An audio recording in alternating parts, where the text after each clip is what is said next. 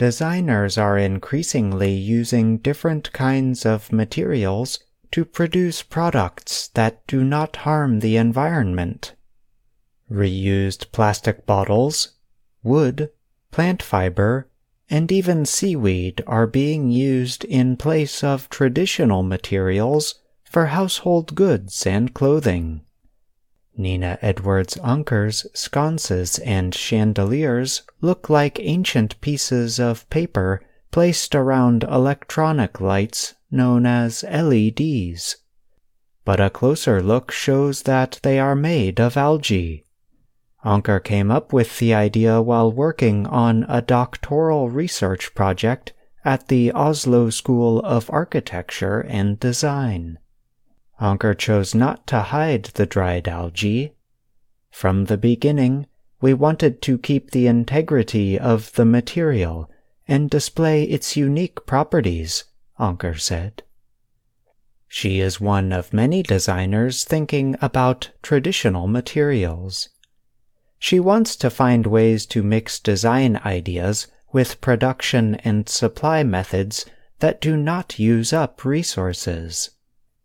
Heimtextil is an international trade show, or fair, for new textiles in Frankfurt, Germany. This year's fair placed attention on making new products that came from reused materials. Olaf Schmidt is Heimtextil's vice president of textiles and textile technology. We'll see companies demonstrating how inorganic materials like nylon, plastic, and metal can be reused. For example, carpet tiles that can be dismantled at the end of their life and used as a raw material for new tiles, he said. He added, and there's seaweed, used to produce acoustic mats and panels that provide great insulation are fire resistant, and regulate humidity well. At the end of their life, the panels can be shredded and reused. Fashion industry expert Veronica Lepar described the field's most important change, a move to sustainability. She said, The industry is trying to minimize its effect on the environment and no longer be the biggest polluter.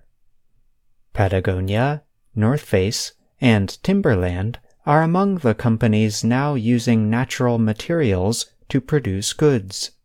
Italian company Frumat has developed a plant based leather made from the waste created by apple juice makers. Two Mexican developers, Adrian Lopez Velarde and Marta Cazares, have created a leather they call Desserto using nopal cactus leaves. Cactus plants are of interest to new material developers because they can live in hot climates and poor soil. Pinatex helps support farms in the Philippines by using waste from the pineapple harvest to create material that is sold to makers of shoes, clothing, and other products. And Bolt Threads a company based in California, created Mylo, a mycelium based leather that is used by companies like Adidas, Lululemon, and designer Stella McCartney.